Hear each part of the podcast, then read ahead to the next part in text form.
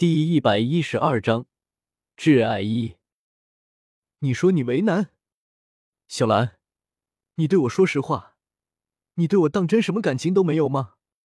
赫连月末满眼的情意褪去，取而代之的是深深的伤痛。我愿意为，只要我有了权力、金钱，小兰你就会接受我。原来这一切都是假的，你根本就是在戏弄我。月末一甩衣袖。愤愤的走了出去，红雪一人留在房间里，脑门突突的疼。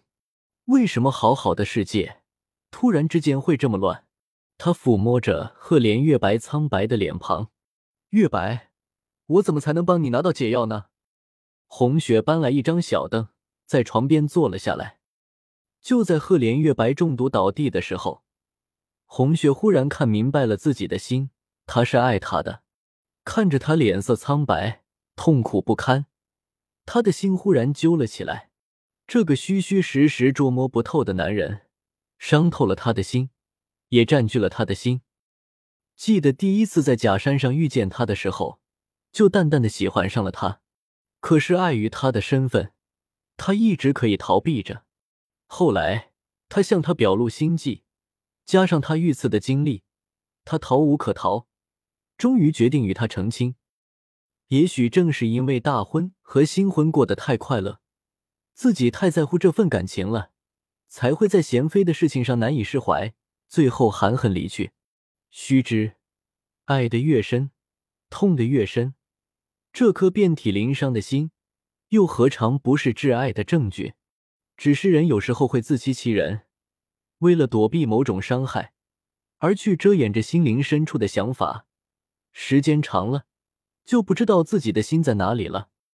就在红雪因为皇帝中毒的事情而焦心不已的时候，京城里的一处宅院里，有两个人正在进行着密谈。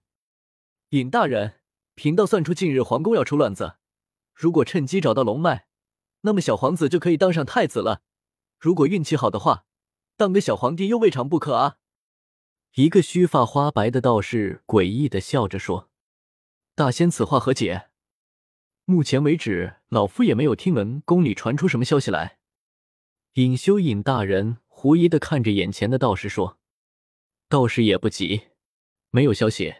尹大人何不去探探消息？如此大好时机，万万不可错过啊！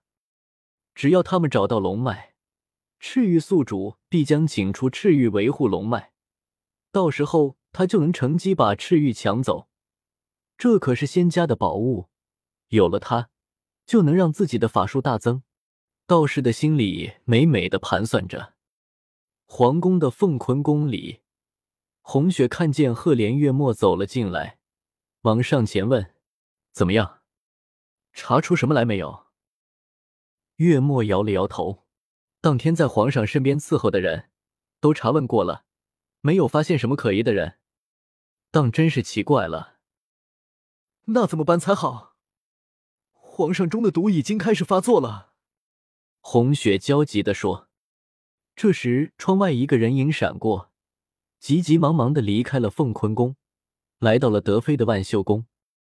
德妃坐在主位上，怎么样？可有什么消息？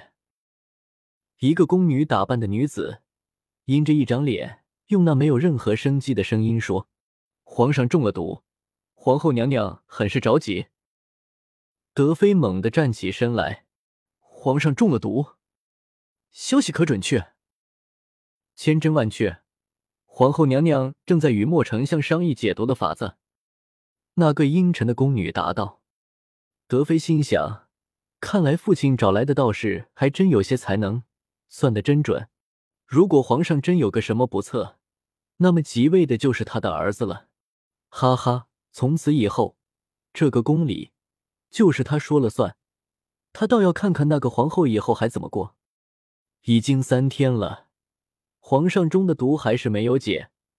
红雪不眠不休的守在皇帝的床头，心中焦急，导致嘴角起了火泡。他看着皇上的脸色又难看了几分，抚摸着他原本俊秀无比的脸庞说：“月白，你一定是骗我的。”对不对？我不想玩了，你快好起来吧！你连刀山火海都不怕，为什么现在却躺着不肯起身呢？”赫连月末看着红雪的样子，很是无奈，只能转身走开了。这三天里，他不知道劝了红雪多少次，可是他一心都想着皇上，他的眼睛里就只有皇上。月末低着头，一边在心里抱怨着红雪，一边走着路。不一会儿，就走到了御花园。这个皇宫，他六年前来过，而且还极为熟悉。这时，听见不远处假山旁边有几个小宫女在聊天。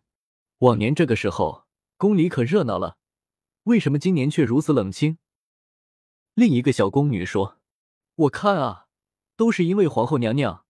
听说皇上在凤坤宫里待了好多天都没出来过，真不知道这个皇后娘娘施的什么妖术，把皇上给迷得神魂颠倒。小蹄子不想活了，皇后娘娘的坏话也敢说？”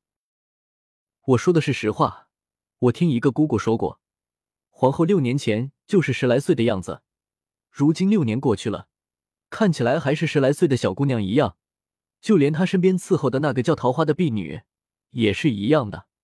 姑姑过了六年都老了，可是他们还是以前的样子，一点都没老呢。你这样说，我倒是想起来了，我上次也姑姑说过，皇后娘娘身边的那个叫莫兰蒂。跟从前的李皇后长得好像啊！赫连月末听到这里，脚步一顿，脑子里一阵灵光闪过。墨兰，李皇后，李相，终于找到线索了。墨兰正在凤坤宫的厨房里熬药，忽然感觉有人过来，抬头一看，便看见一身墨色长衫的少年，身形提拔，面容俊俏。一双明亮的眼睛里闪出探索的光芒，墨兰感觉脸忽然就热了起来。什么时候开始，已经记不得了。每次一听见他叫小兰，他便沉迷一次。他一直在想，若是那声小兰是叫自己，该有多好啊！墨兰，李梦竹是你的什么人？或者说，李相是的什么人？赫连月末紧紧的盯着墨兰，轻轻的问道：“墨兰闻言，身子不由抖了一下。他是如何知道的？他怎么这么快就怀疑到自己身上了？”月末见墨兰没有说话，便笑了起来：“我说我怎么查遍所有的人都没找到下毒的人，原来最亲近的人却是最危险的人。皇后娘娘平日里对你这么好，你为什么要这么做？”我没有。不是我干的，墨兰矢口否认。你不说是吧？好，我有的是办法让你说。月末二话没说，扛起墨兰就往外走。哪知墨兰一个闪身，灵巧的躲开了月末的手。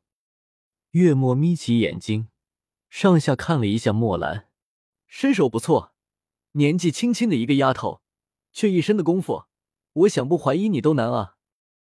月末这样说着的时候，眼里的笑意隐去，已然出手，迅雷不及掩耳之势，点了墨兰的穴道，然后把她扛了出去。